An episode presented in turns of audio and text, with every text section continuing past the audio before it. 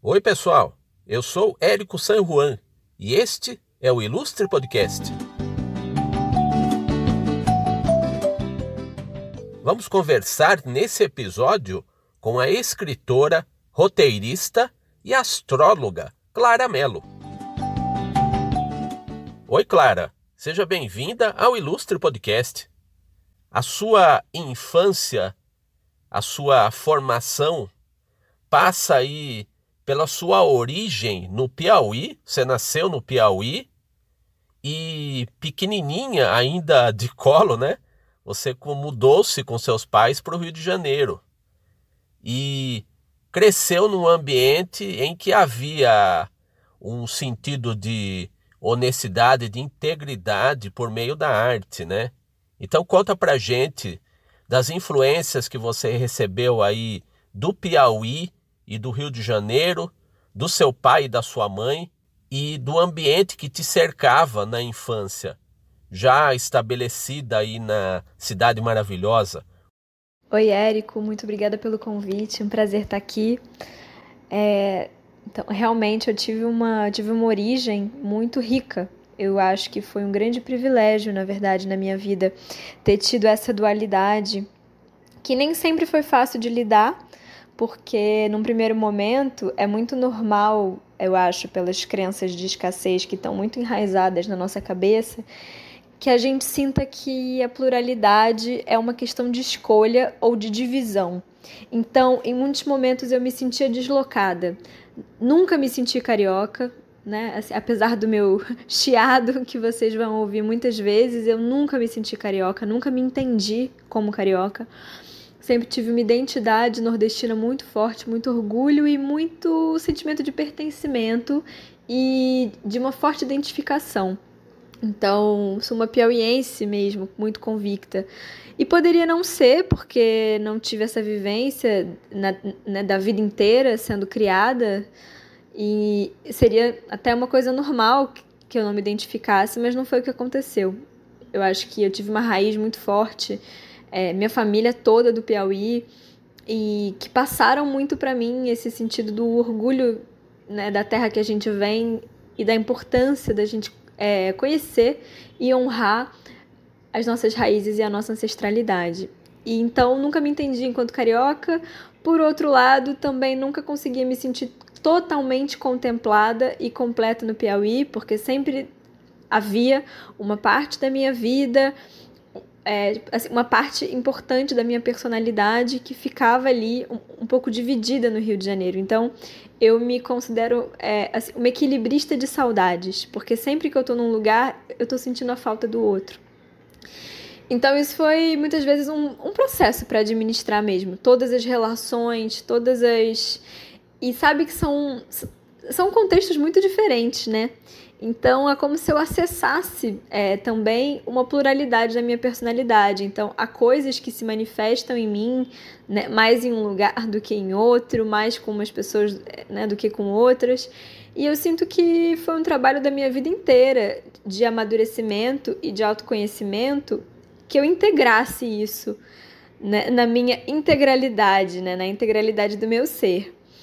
E foi um processo muito bonito quando eu percebi que isso estava acontecendo, porque eu acho que isso me trouxe uma vivência muito completa e uma experiência com a pluralidade do ser humano e das realidades que é muito importante para o meu trabalho, porque eu acho que me trouxe uma dimensão da complexidade das pessoas, das realidades e, e da minha própria complexidade.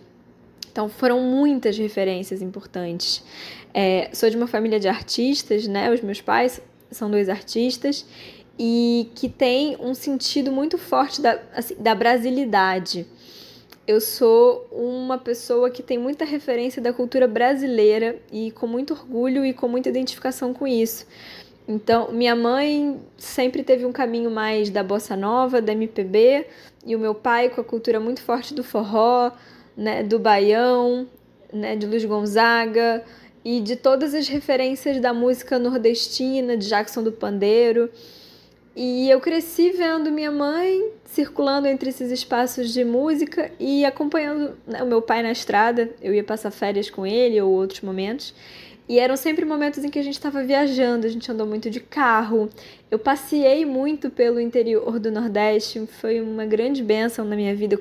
É, tive o prazer de conhecer muito do Brasil, estando com ele. E todas essas referências, elas foram ficando aqui né, em mim, guardadas. Das coisas que eles ouviam, que eles falavam, dos personagens é, que eu conheci né, nos livros e, e na vida, o que eu acho que é mais importante ainda, é mais rico ainda. E fora isso, fui criando né, a minha própria bagagem. Então, foi uma formação muito rica. Quando eu era criança, as minhas né, referências preferidas eram Gilberto Gil, que eu falava que ia ser o meu produtor. produtor eu não sei de quê, mas já dá pra ver que eu era uma criança de bom gosto e bastante ambiciosa, né?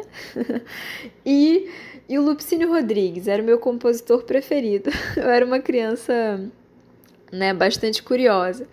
É claro que eu também gostava de todas as referências ali da época, né? Sandy Júnior, Disney. Eu, eu não ficava só nesse mundo da intelectualidade, não. Mas acho que essas eram as duas referências da minha infância mais fortes e que eu partilhava né, disso com os meus pais. Clara, a segunda questão de cada papo que a gente tem aqui nesse podcast sempre diz respeito à formação das pessoas, dos convidados, dos entrevistados. Em geral, eu costumo perguntar a respeito da entrada dos nossos ilustres convidados na faculdade, na universidade, né? Que marca um começo de vida aí. É aquele caminho que se espera e que muita gente consegue realizar, que é passar pelo ensino superior e a partir disso estabelecer um caminho, é, trilhar um caminho aí para uma profissão, né? Começar numa profissão a partir da formação universitária. Só que o seu caso é muito peculiar, né? Você já tinha a vocação da escrita manifestada desde pequenininha, né? Com oito anos você publicou o seu primeiro livro já, né? As Maluquices do Papai. Mas eu já vi em outros lugares, outras conversas que você teve, outras entrevistas, você considera a sua estreia de verdade na literatura é se deu com o seu romance A Casa de Isabel. E Logo teria um outro romance que é o Despedida. Mas você ainda faria outros livros aí que é o blog da Clara, que é o conteúdo aí dos seus textos para a internet, para o site Cidade Verde, né, do Piauí. E o mais recente, o Vênus em Câncer, que é a sua reunião de poesias curtas, né? Então conta pra gente aí a diferença entre esses gêneros todos aí que você transformou em livros, publicou nos seus livros e também desses momentos aí, o que, que você pretendia em cada momento aí que você publicou as suas obras, mesmo sendo ainda uma pessoa, vamos dizer, com pouca idade, né? Mas com muita iniciativa e muita vontade aí, muita não só a vontade, mas a realização, a materialização da sua vocação da literatura, né? É, realmente, Érico, meu caminho ele foi um pouco diferente do de muitas pessoas, porque né, normalmente as pessoas elas estudam e se capacitam para aquele ofício e depois elas exercem. E o meu caminho foi de primeiro é, assim, uma manifestação muito natural, muito espontânea, para depois eu me formar, né, estudar e me capacitar para isso. De leitura, minha formação foi muito a partir de Monteiro Lobato, Sítio do Capão Amarelo, assim como tantas outras crianças brasileiras de todas as gerações. Né? Meu pai é, me deu a coleção é, do sítio e isso era uma atividade gostosa entre a gente. A gente é, se encontrava nos domingos e ele me dava um livro. E eu passava aquela semana lendo aquele livro, né? Quando a gente se encontrava de novo, ele me dava outro livro e a gente tinha esse passeio de ir né, na livraria. E assim eu fiz a minha coleção e assim foi a base da minha formação como leitora. E o Ziraldo também. também como tantas crianças brasileiras que vieram a partir do Menino Maluquinho e tantas outras histórias incríveis. Eu tive a honra de conhecer o Ziraldo e, e poder dizer para ele, né, o, é, é, o quanto ele foi importante na minha formação e né, o sonho de toda criança que, né, que foi menina maluquinha é, né, poder dar esse abraço no ídolo e, e contar para ele como foi rico. E foi muito natural, né? Com oito anos eu escrevi esse primeiro livro, que na verdade não era para ser um livro, ele era um presente de Dia dos Pais para meu pai. E eu já estava manifestando essa, esse chamado, essa aptidão para contar histórias, porque eu sempre fui uma pessoa muito tímida, estou muito menos tímida hoje em dia, mas ainda sou muito tímida, e que a comunicação falada é um desafio para mim em muitas vias. E então eu sinto que a forma onde eu sempre é, assim consegui me colocar com o máximo de sinceridade, com o mínimo de filtro, sempre foi é, pela escrita. Eu brinco que né, assim, quatro paredes nada, né? Entre mim e o verso é que cabe tudo. Porque eu não consigo mentir para uma, né, para uma folha em branco, né, para uma página em branco. É o momento em que eu em que eu acesso mesmo uma sinceridade assim de doer. e eu acho que foi uma primeira manifestação de alguém que não conseguia, é, por conta de mil motivos, inclusive da idade, era uma criança, né, manifestar o meu afeto e as minhas experiências né, com meu pai por, né, por fala ou, enfim, por qualquer outra via, né, que não contar todas essas memórias em que eu já acumulava com ele. Eu tive um pai muito atípico, né? Mal preciso apresentar, que acho que, que você já sabe, muita gente já sabe. Então é um pai muito diferente. Eu tinha um pai que é comediante, que é artista, que sobe no palco, que tem uma personalidade mesmo muito atípica. E foi muito diferente crescer mesmo com esse pai, né? Um pai que era muito diferente de todo mundo. Então eu tinha vivências muito únicas. E isso foi, foi me gerando essas memórias em que eu fui né, coletando mesmo. Então, é, Sim, eu não considero um primeiro trabalho, mas eu considero uma manifestação muito importante já dessa vocação. E, e também é um reforço né, assim, do quanto os meus pais é, eles foram muito importantes, porque tantas pessoas, tantas crianças manifestam talentos, mas não os desenvolvem, ou não acreditam nele, ou não conseguem ver isso como uma possibilidade de profissão. E os meus pais, eles sempre levaram muito a sério. Então, assim, eles já naquele momento, eles já é, assim, tipo, acreditaram e me enxergavam como uma escritora e fizeram né, esse livro acontecer e a partir daí me deram todos os estímulos para que eu continuasse né, desenvolvendo é, minha aptidão. E cada livro, né, eu comecei muito cedo, então a Casa de Isabel eu tinha 16 anos, o blog da Clara eu tinha 20 anos, Despedida 24, Vênus em Câncer, já não sei mais, 26, 25, não sei, tô perdida agora. eu tenho 28 agora, recém-feitos. É, sou muito jovem ainda, principalmente é, né, para o ofício de escritor, onde o, o tempo ele é muito valioso. Então, cada livro ele acompanhou e foi muito coerente com a fase em que eu estava vivendo, com a idade em que eu estava vivendo.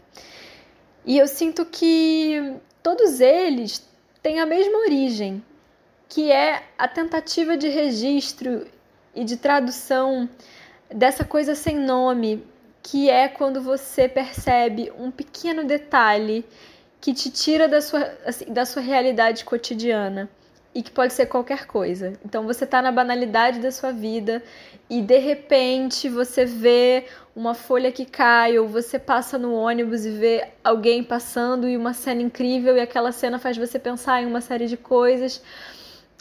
São esses pequenos detalhes que nos tiram da vida cotidiana, da burocracia do dia a dia e nos levam para esse estado mágico da transcendência em que a gente tem é uma experiência de extraordinário e agradece por estar vivo, por estar encarnado nesse momento.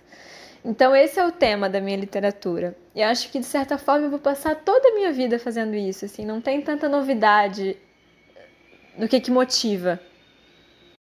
Tem um, um amadurecimento na escrita que é muito natural da prática e da técnica, né? Como eu falei, o meu percurso ele foi o contrário, né? Assim, das profissões né, convencionais. Eu comecei e depois eu estudei. Então, eu sou, eu sou formada em letras pela UFRJ e fiz né, diversos cursos de escrita, de roteiro, é, né, segui estudando por muitas outras vias, além da imensa bagagem de leitura que a UFRJ me deu. Sou muito grata por ter feito essa faculdade e ter né, vivenciado o ensino público de excelente qualidade e que me deu realmente muita bagagem. Então, foi, né, assim, foi se acrescentando técnica, foi se acrescentando referência e um domínio tanto do meu estilo, né, disso que a gente pode chamar de estilo, dessa personalidade na escrita, é, né, quanto mesmo do domínio da literatura, da palavra, assim, questões linguísticas, sintáticas, que foram sendo, é, assim, tipo, adquiridas, isso eu acho que eu avancei muito. Mas eu sinto que a essência é muito a mesma e cada manifestação foi muito condizente né, com a minha idade. Então, com 16 anos, os temas que eu trouxe ali na casa de Isabel serão temas de crescimento, eram assim, tipo as angústias de crescer, era o medo que eu tinha de me tornar assim, uma adulta que perdesse o brilho nos olhos, né? O amor, o apreço, o encantamento pela vida que eu tinha naquele momento. E né, depois do Despedida, que é um livro que fala sobre separação, né, assim, já vinha de uma adulta, de uma jovem adulta que estava começando a entender os processos é, das relações, né, tanto afetivas, amorosas, como todas as relações, os ciclos das relações e, e passando por alguns processos de desapego.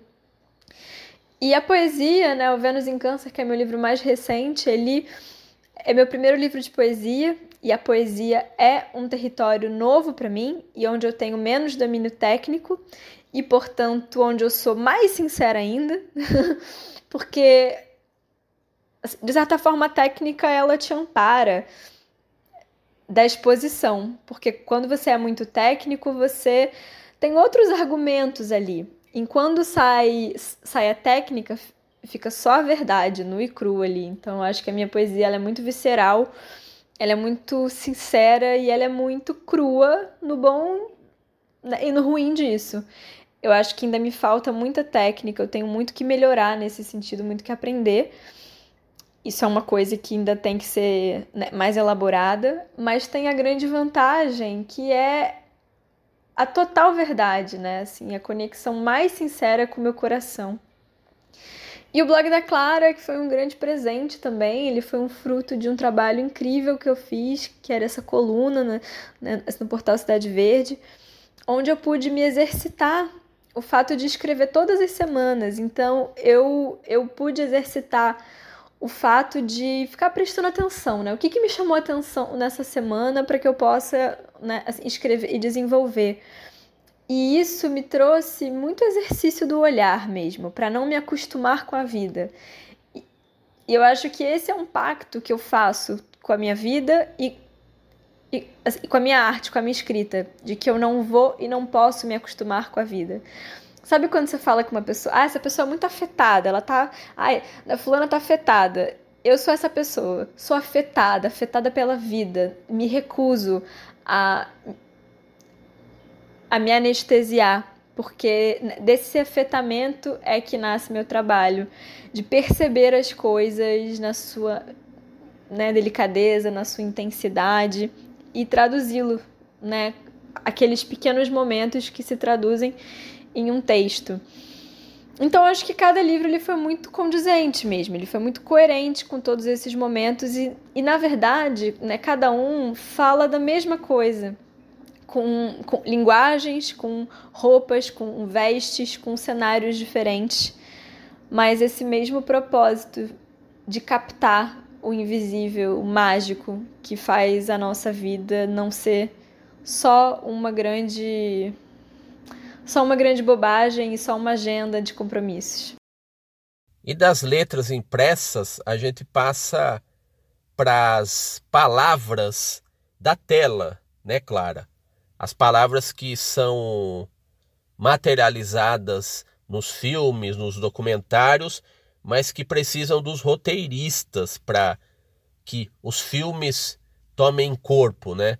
As ideias precisam se transformar em roteiros e precisa se transformar em produções para que a gente possa tê-las, as produções realizadas, prontas nas telas, né? Telas do cinema, hoje na internet, com os streamings, né? os serviços de streaming. Conta aí como é que você entrou para essa área aí do roteiro de cinema e pelas mãos de que profissionais aí que você adentrou aí esse mundo complexo, um mundo que exige muita dedicação, é um mundo que no Brasil tem tradição de cinema, mas eu considero que seja uma área tão difícil quanto a literatura, né? Há de se ter muita paciência para você lidar com as palavras tanto na literatura quanto dentro da engrenagem cinematográfica. Eu me considero uma pessoa de muita sorte. Eu tô sempre trabalhando. Eu sou uma pessoa que eu acho que eu faço a minha parte, assim. eu tô sempre muito atenta e eu tô sempre trabalhando muito, mas eu tive muita, muita, muita, muita sorte mesmo. Tenho. Porque muitas coisas que são muito difíceis de serem feitas ou realizadas, né? Assim, entrar para essa área do audiovisual, do cinema, é tão difícil, assim, tipo, adentrar esse mercado. Tanta gente me pergunta como fazer, o que que faz. E eu entrei por um caminho muito leve e muito espontâneo, que a vida mesmo foi me empurrando, acho que para aquilo que era o que eu tinha que fazer. Porque minha experiência com roteiro nasceu de uma vivência muito, assim, é, de uma amiga de escola, né, a Bia, Bia Morgana, que é uma grande atriz, produtora. Ela me chamou para uma leitura de um roteiro na casa dela. E a mãe dela, uma grande cineasta, Betsy de Paula. E ela me chamou pra eu, pra eu ir lá, pra eu tipo, contribuir, né? Isso é uma coisa que acontece muito. Quando a gente faz um roteiro, a gente costuma fazer leituras e a gente convida pessoas diversas que tenham a ver com o público daquele filme para elas darem sugestão, para a gente ver se, se o texto está funcionando, se as pessoas estão rindo, se né, enfim, o que, que vem dali. E eu né, já escrevi, é uma pessoa criativa, ela me convidou. E eu fui muito para levar um, assim, um namorado meu, né, que era ator, eu queria que ele fizesse o filme, eu fui lá dar uma força e tal. E acabou que eu, que eu comecei a dar uma série de sugestões, né, depois. E a Betsy, que é uma pessoa muito generosa e com muito, muito olhar para o talento, isso é uma coisa muito legal na Betsy, que eu, que eu admiro, sou muito grata, que é que ela percebe o seu talento independente do seu currículo. Então ela não está preocupada em quantas coisas você já fez, mas ela viu o que você sabe fazer pronto, isso já é o suficiente. E ela me chamou para escrever né, esse filme com ela. E na hora eu fiquei, ah meu Deus, mas eu não sei escrever, mas eu não sei fazer roteiro. e a gente assim começou a escrever juntas esse roteiro. Eu não tinha nenhuma experiência, nunca tinha estudado o roteiro.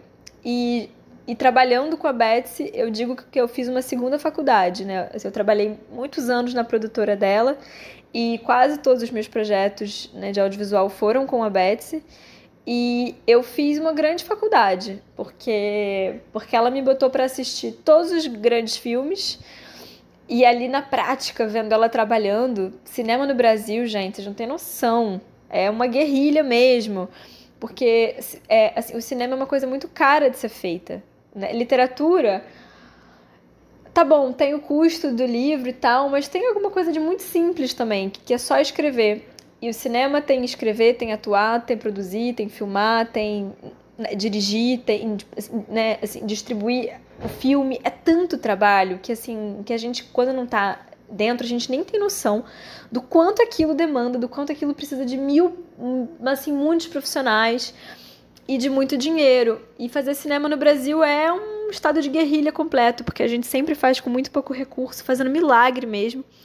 Então, assim, tipo, ali no dia a dia da produtora, na prática, foi como, né, assim, foi como eu aprendi. Depois eu fiz uma série de cursos por conta própria e outros né, que a Betsy me presenteou. É, então, foi muito através dela e dessa generosidade que eu, que eu adentrei é, nesse mundo do cinema. E aí nós começamos a trabalhar juntas. É, eu fiz muitas coisas com ela, assim, uma série documental que chama Guardiães da Floresta, que é uma série sobre lideranças ambientais femininas. e depois dela veio outras ramificações né, desse projeto. Tem um longa Vozes da Floresta, tem um longa Encantadeiras, que também são com mulheres da floresta, quebradeiras de coco. Fizemos uma série de ficção na Bahia, que chama o Síndico, é uma série de comédia.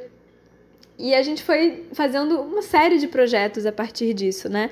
Eu fui criando projetos, aprendendo, e depois eu fiz outros com outras pessoas, mas esse foi, foi o início, assim, foi a, foi a base, né, para entrar no mundo audiovisual. Fiz muitos cursos é, também com a Sônia Rodrigues, que é uma, assim, uma escritora, uma roteirista. Foi outra grande madrinha para mim, assim, no mundo do roteiro, uma mulher de uma extrema generosidade também, que me que me capacitou, que me ensinou e que me assim, tipo, acreditou mesmo no meu potencial para me abrir todas as portas. Então eu devo muito é, né, assim, dessa vertente para essas mulheres mesmo que foram como madrinhas para mim. E nesse seu percurso de vida, chegamos a uma área bem acessada aí pelo respeitável público, né, Clara? E que você chegou até ela de uma maneira muito particular, né? A astrologia. Fernando Pessoa tem a ver com essa sua descoberta da astrologia, né? E uma área que você tem se aprofundado nos últimos anos aí, principalmente desde a sua conclusão de curso como bacharel em letras na UFRJ. Conta aí como é que Fernando Pessoa te influenciou para optar pela astrologia, para exercer a astrologia e conta o percurso também do seu podcast, tá comigo, tá com a deusa, que assim como a sua primeira, o seu debut, vamos dizer assim, na, na literatura antes do que você considera a sua estreia oficial, mas uma estreia afetiva, vamos dizer assim, assim como você estreou com o livro As Maluquices do Papai, contando do seu pai, João Cláudio Moreno, o seu primeiro episódio do seu podcast Está Comigo, Está com a Deusa, foi também abordando o seu pai, né? Então conta pra gente da entrada na astrologia pelas vias de Fernando Pessoa e a trajetória aí do seu podcast de astrologia. Pois é, né, Érico? Olha que loucura. Fernando Pessoa me levou para astrologia. Como assim, Brasil? então, aconteceu que eu estava me formando na faculdade de letras e eu queria fazer o meu trabalho de conclusão de curso, né? Essa famosa monografia sobre Fernando Pessoa. Porque o Fernando Pessoa foi o homem portal da poesia para mim eu comecei a escrever poesia por causa de Fernando Pessoa. Eu, quando entrei na faculdade, eu achei que eu ia me especializar na prosa, na prosa brasileira, Clarice Lispector, achei que eu ia por esse caminho. Mas a vida é muito surpreendente e eu me, me aprofundei, quis, né, quis me aprofundar na poesia portuguesa. E nesse senhor chamado Fernando Pessoa, que eu me apaixonei. Embora eu não tenha nada a ver com, com Pessoa no sentido da poesia, porque o Pessoa diz que é um fingidor, e eu não sou nada fingidora, pelo contrário, né? Assim, tipo, eu não consigo fingir diante da poesia. Ainda assim, ele foi um grande mestre para mim, um grande professor. Mas eu sou uma pessoa ousada e eu não queria cair no comum. Eu não queria falar sobre o que todo mundo fala, não queria ficar só nos heterônimos, eu não queria falar só sobre mensagem eu queria ir para, por algum caminho diferente. E aí eu comecei a me aprofundar ali no universo do, né, do Fernando Pessoa, e ele era astrólogo. E o Pessoa, ele criou né, os seus heterônimos, né, para quem não sabe o que é, Fernando Pessoa tinha várias personas poéticas que ele chamava de heterônimos. E ele criou esses heterônimos a partir de mapas astrais. Então ele fazia os mapas astrais e criava ali toda uma história de vida a partir daquilo, toda uma voz né, poética e uma personalidade. E ele era super obcecado com a astrologia, ele foi um grande astrólogo. Inclusive, ele trabalhou como astrólogo, ele tinha um heterônimo astrólogo, que era é o Rafael Baldaia, e ele fez vários trabalhos assim, né, usando esse outro nome. E aquilo me deixou muito intrigada, porque eu queria muito desvendar o que, que aquele mapa tinha a ver com aquela poesia. Aquilo me deixou muito, muito instigada, porque o Fernando Pessoa não é um, um cara de dar né, ponto sem nó. E aquilo me deixava muito curiosa, e eu falei, então é isso. E aí eu comecei a mergulhar no universo da astrologia para interpretar aqueles mapas e entender que relação que aquilo tinha com a poesia. E aí eu me encantei muito pela astrologia porque eu entendi né, que o céu é, como eu, um grande contador de histórias. Né? Assim, o princípio da astrologia é que nós estamos espelhados, né? assim na terra como no céu. Então, aquilo que está no alto, né, como que está embaixo. Então, que o céu, através das suas mitologias, das suas simbologias, das suas constelações, né, do movimento é, assim, dos planetas, está simbolicamente nos espelhando né, nos movimentos assim, tipo aqui na Terra. E isso foi uma coisa que me tocou pela, né, pela poesia natural né, dessa lógica assim, né, do espelhamento céu e terra. E o céu, ele é esse contador de histórias. Então, dentro dos mapas, que são como se fosse esse print, essa fotografia, esse vídeo, né, assim, do movimento né, do céu, tem várias histórias sendo contadas ali com personagens, com, com cenários, com ações. E que o trabalho do astrólogo é interpretar aquilo. Então eu entendi que esse ofício estava muito próximo do meu ofício já, né, como uma pessoa que trabalha com a literatura, né, com a escrita, com a interpretação de texto. Eu acho que o meu talento central, assim, tipo aquele que está na base de tudo, não é nem o tanto só o da escrita, mas o da interpretação né, de qualquer coisa. E astrologia é mais uma vertente de interpretação de símbolos e de histórias. E aí, depois disso, né, eu fiz meu trabalho, tenho uma pesquisa, sigo em pesquisa, né? Essa é uma pesquisa em que eu acho que eu vou passar toda a minha vida mesmo debruçada, porque não é uma coisa que se encerra. Eu tenho essa pesquisa sobre Fernando Pessoa e astrologia, e me apaixonei e fui, fui além, né? Sou astróloga também hoje, tenho uma formação Sigo estudando também sempre porque sou uma CDF, gosto de estudar. E isso foi direcionando para muitas áreas da minha vida. E eu tenho o impulso muito forte de comunicar. Então me veio de fazer um podcast, que era uma forma de comunicar todo esse conhecimento que estava me fascinando. E o podcast, ele tem uma coisa que é meio mágica, né? Assim, você deve entender disso plenamente, melhor que eu, que quando a gente liga o microfone do podcast, a gente assume uma persona. Muito naturalmente, porque a gente não está sendo visto e é só a nossa voz e a gente acessa uma grande liberdade. Eu, pelo menos, acesso uma grande liberdade gravando podcast. E começou uma persona muito engraçada, que é um lado meu, que é muito sincero, que é muito honesto, mas que não, não aparecia tanto no meu trabalho como escritora, porque no meu trabalho como escritora eu sou muito poética, tenho uma prosa poética, simbólica, e que também é muito natural, muito espontâneo, muito sincero. Mas esse lado do, do meu senso de humor, da minha capacidade de, de contar histórias de um entretenimento que é uma coisa que quem, né, quem convive comigo, quem já tomou uma cerveja comigo, sabe que é muito forte isso na minha personalidade. Mas que no âmbito né, do trabalho não tinha aparecido ainda. E sendo essa portadora, que eu, que eu até prefiro me chamar de amiga íntima dos astros do que de astróloga, porque isso traz uma despretensão e vem com uma carga meio de. Eu não tô ensinando nada, eu tô aqui te contando uma fofoca do céu, sabe?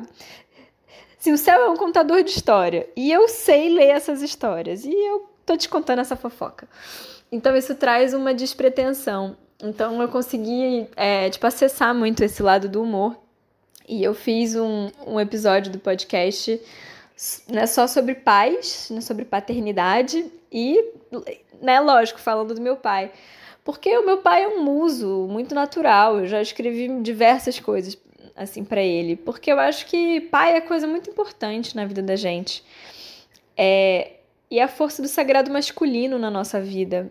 Eu acho que é uma força que a gente tem muito que integrar ainda na nossa sociedade, porque a quantidade de pessoas sem pai, né, que os pais abortam seus filhos porque eles não assumem a paternidade, porque eles não são né, pais presentes, não se abrem para essa medicina mesmo que é né, viver a paternidade, viver o sagrado masculino, é uma falha que eu sinto que prejudica muito a nossa sociedade, porque tem, tem um masculino muito desequilibrado, porque tipo, a gente valoriza muito o masculino, tudo que é yang, é um mundo muito violento, muito linear, muito pragmático, sem espaço para contemplação, sem espaço para o cuidado, sem espaço para o cuidado com a natureza, com a desvalorização do aspecto sensível.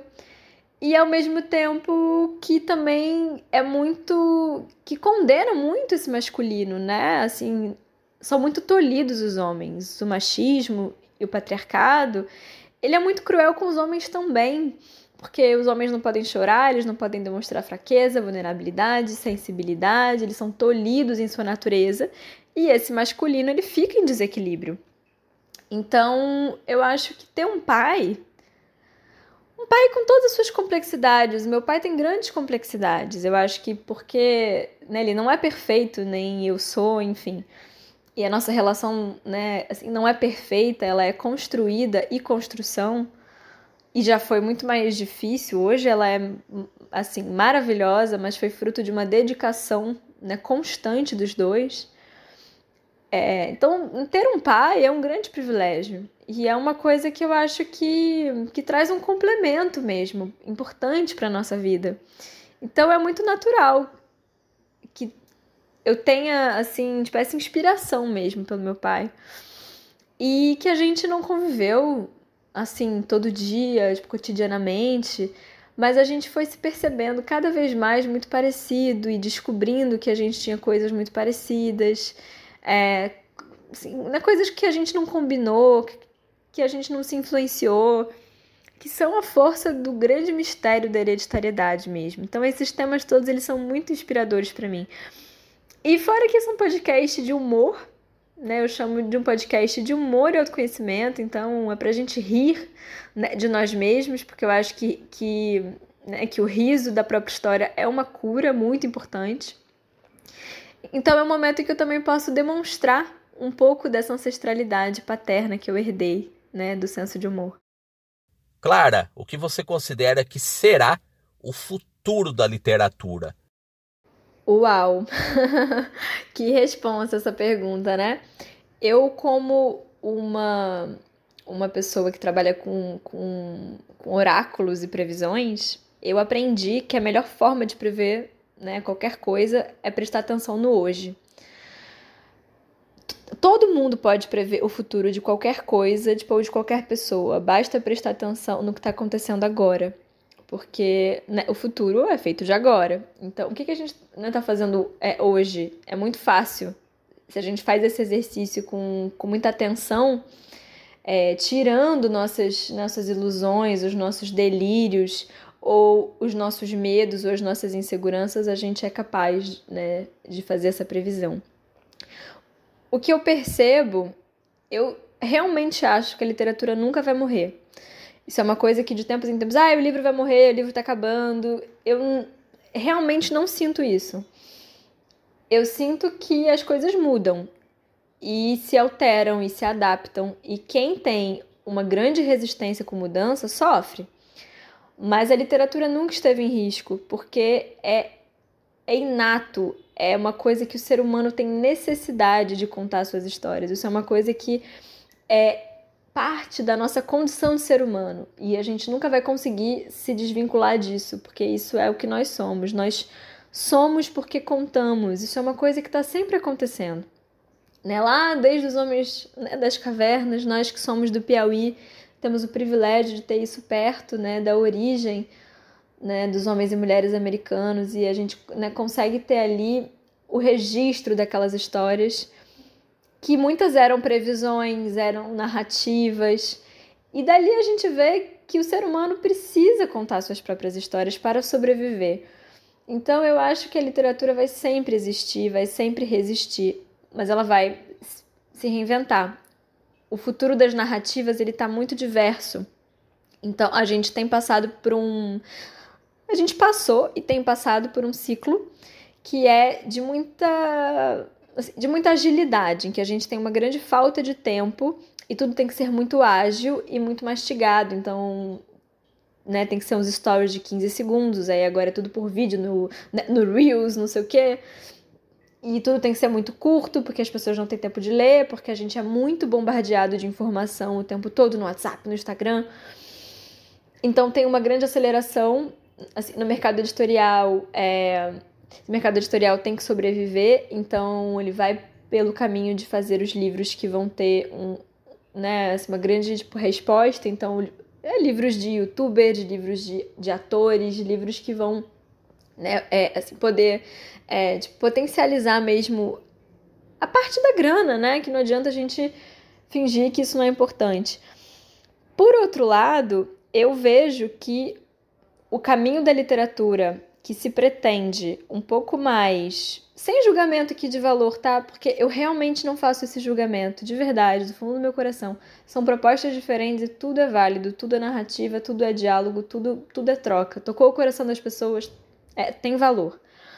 Né? Assim, assim, mas eu acho que essa literatura que, se pretende um pouco mais né, tipo, contemplativa, um, um pouco mais é, assim, profunda, vai seguir por um caminho mais independente, que é um caminho que eu já trilho, ó, desde o início da minha carreira. Então, para mim vai ser bom. Porque eu acho que tem muitos caminhos hoje em dia. Publicar tá muito mais fácil. Se hoje se você consegue fazer um livro, dois livros, dez livros, vinte livros, não tem mais essa coisa de fazer tipo, uma tiragem de três mil livros, né? Como foi a casa de Isabel, teve que fazer, sei lá, cinco mil livros. Hoje em dia eu faço 20, vendi os 20, faço mais 50, vendi os 50, faço 100. E assim, né, a gente vai fazendo so é sob demanda e sob um preço muito mais baixo. É, e tem muitas coisas acontecendo hoje. Tem os e-books, tem gente vendendo por várias plataformas. Tem umas plataformas hoje em dia que são, é, tipo, assim, redes sociais para histórias, em que as pessoas publicam suas histórias e é ali o mundo do Wattpad, que eu ainda nem adentrei. Preciso adentrar esse mundo ainda, mas que a juventude, que eu já não sou mais tão juventude assim, teve um tempo que eu era convidada para as feiras de livro para ser a voz da juventude que estava dizendo como que a literatura estava acontecendo. Então eu falava dos blogs, eu falava da experiência que vinha dos blogs e tal. Hoje em dia, eu que preciso correr, porque tem uma garotada aí com seus né, 16 anos que, que tá vindo com outras formas já. Então eu tenho todo um caminho ainda assim, né, para descobrir. E a galera bota lá suas histórias no Wattpad e tem, mil, tem milhões né, assim, de visualizações. Gente que a gente nunca ouviu falar, gente que não foi publicado no mercado editorial e que não está nas grandes mídias, mas que está aí sendo lido por milhares de pessoas. E é isso que importa na literatura ser lido, né? Então, eu acho que os caminhos da distribuição vai cada vez mais ir para um caminho mais alternativo. E o mercado editorial né, é, tipo, tradicional, né, que eu já sonhei muito em estar tá lá dentro, e hoje em dia eu tô não é que eu não sonhe mais, mas eu estou ressignificando essa necessidade. É, vai ficar uma coisa mais nichada para menos pessoas, mas ao mesmo tempo mais formas de fazer isso acontecer vão surgir. E eu acho que tem uma coisa que é tipo esse pico de aceleração de informação que prejudica um pouco a literatura por causa do estado de contemplação, de presença e, e de aprofundamento, de concentração né, que a literatura pede, que fica prejudicado. Eu, por exemplo, sou uma escritora, eu não sou atriz, eu não sou dubladora, eu não sou dançarina, eu sou escritora. O que eu faço é criar narrativas. E para ter a minha presença no mundo né, digital, virtual, Instagram e tal, tal, tal, chamando atenção, eu tenho que fazer vídeo, eu tenho que fazer não sei o quê, tenho que acessar tem que fazer artes, tem que fazer vários, tipo, tem que acessar vários talentos que não são o meu talento né, principal. Mas a gente tem dois caminhos em relação a isso. Ou a gente fica se lamentando, ou a gente vai buscando alternativas. É o que eu tenho tentado fazer. Então, eu tô num processo que é de uma regressão. Porque eu sinto que, na, que, tudo, que tudo que exagera chama pelo outro lado. Então, a gente veio de um processo de aceleração de informação muito grande, tudo tem que ser muito diminuído, tudo tem muito rápido. O né, Twitter é em duas frases, o, né, o Stories é 15 segundos, os áudios do WhatsApp são, são acelerados, e isso tá indo para um caminho de muito exagero, e isso chama para o equilíbrio do outro lado. Então, tipo, eu agora nesse momento voltei para os e-mails. Eu estou fazendo uma newsletter, inclusive convido todos a assinar, né? Pequenas grandezas. Vai lá no meu site claramelo.com e assina para receber. São dois textos é, né, que vão no seu e-mail todos os meses. E a newsletter, por exemplo, tem me dado um grande prazer, porque né, assim, o espaço do Instagram, que é um espaço que eu uso muito também, não desprezo é, assim, tipo, as mídias mais rápidas, não. Porque eu acho que elas são muito importantes também. Porque às vezes a gente não tem tempo, tá na correria, mas uma frase né, que, você leia né, enquanto você tá no ônibus, no elevador, pronto, aquilo já salvou o seu minuto. E aqueles minutos salvos pela arte vão salvando a sua vida como um todo. Então tá tudo valendo. Né? Mas eu sinto que esse fluxo vai desacelerar, porque tipo, a gente segue nessas oscilações. Então, então agora a gente está nessa coisa muito acelerada, daqui a pouco a gente vai, vai começar esse processo. E os podcasts são já são já né, uma resposta a isso. Os podcasts eles saem dessa lógica do tempo muito acelerado. Os podcasts têm um tempo de duração muito maior, né, assim, nem que a gente consegue tipo, aprofundar, né, é, assim, assim né, mais os assuntos. E as newsletters estão voltando com tudo, né, que é receber né, conteúdo por e-mail. E eu sinto que o processo vai, vai né, caminhar para esses retornos. Acho que os blogs vão voltar a ter uma força, porque o ser humano é muito previsível. A gente adora um ciclo. Minha cara Clara Mello, queria te agradecer pela gentileza e pela disponibilidade, dispor um pouco do seu tempo para atender, para falar com o Ilustre Podcast.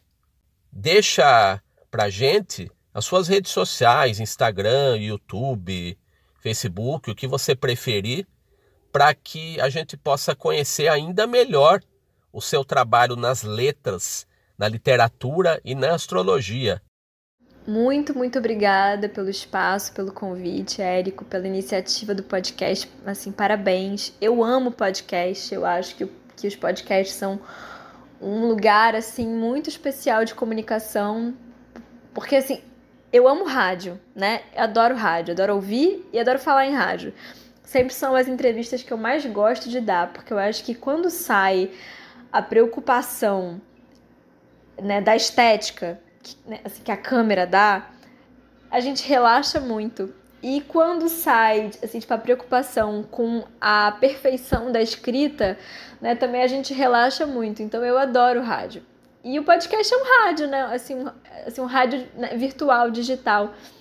Então, eu sou muito fã de podcast. Fico muito feliz de ver que, que cada vez mais os podcasts estão né, ganhando essa força e são mais um espaço de resistência, de divulgação, de meios alternativos. Eu sou cada vez mais uma pessoa antissistêmica. Eu cada vez mais estou nos caminhos né, assim, da marginalidade, no sentido né, daquilo que está, né, assim, que está à margem. Né, não é negando os meios de comunicação né, tradicionais, que são muito importantes, são maravilhosos. Não é negando os caminhos dos né, jornais, tipo, revistas. Não é no sentido do, da negação de nada, tá? Não é no sentido da exclusão, mas da, da potencialidade do, assim, do que mais é possível, do que mais pode ser. Eu sou muito fã de todas as iniciativas que saem do sistema comum, então, porque eu acho que isso é uma é uma expressão né, da criatividade do ser humano. Então, o que mais a gente consegue criar? Então, sou muito fã, fico muito grata com o seu convite, com a sua confiança e por me dar esse espaço de divulgar o meu trabalho. Então, vocês me encontram de muitas formas. Eu tenho, eu tenho um site que tem tudo, né, tudo sobre mim, tem uma loja para comprar os meus livros, tem um blog para ler o que eu escrevo, tem como assinar minha newsletter, tem o um podcast, tem tudo. Então, é claramelo.com. É, melo é com dois L's, mais fácil impossível. É, então, no Instagram, eu, eu Claramelo com dois L's. Tô no TikTok também, porque tô tentando ser jovem. Eu Claramelo com dois L's também. E o meu podcast Tá Comigo, Tá Com a Deusa, em todas as plataformas digitais, falando sobre astrologia, sempre com essa, né, é, com esse viés mesmo do humor. E minha newsletter, que é o meu novo xodó, que é a coisa que eu tô tendo mais prazer em fazer na vida. Então, se você já gostou de mim aqui, se você me curte no Instagram, eu sou mil vezes melhor pela newsletter. Então, né, convido vocês a assinar. É, chama Pequenas Grandezas, é uma newsletter que são, são dois textos por mês, então, assim, tipo, a cada 15 dias. São crônicas, são reflexões muito leves e divertidas sobre os temas que estão pulsando ali naquele momento para mim. E tá sendo uma experiência muito gostosa, realmente uma troca muito legal com as pessoas. E é uma mídia tão pouco invasiva, chega no seu e-mail, assim, você lê no seu tempo, você lê enquanto você tá no trânsito. Então, assim, eu tô convidando muito forte as pessoas né, para assinarem a newsletter, que é onde eu tô botando minha energia com mais força agora. Então você consegue é, fazer a sua assinatura pelo meu site gratuitamente. E se por acaso você não conseguir, é, você vai lá no Instagram, manda uma mensagem para mim que eu te inscrevo. Muito bem. Esta foi, esta é a Clara Melo. Eu sou Érico San Juan e este é o Ilustre Podcast.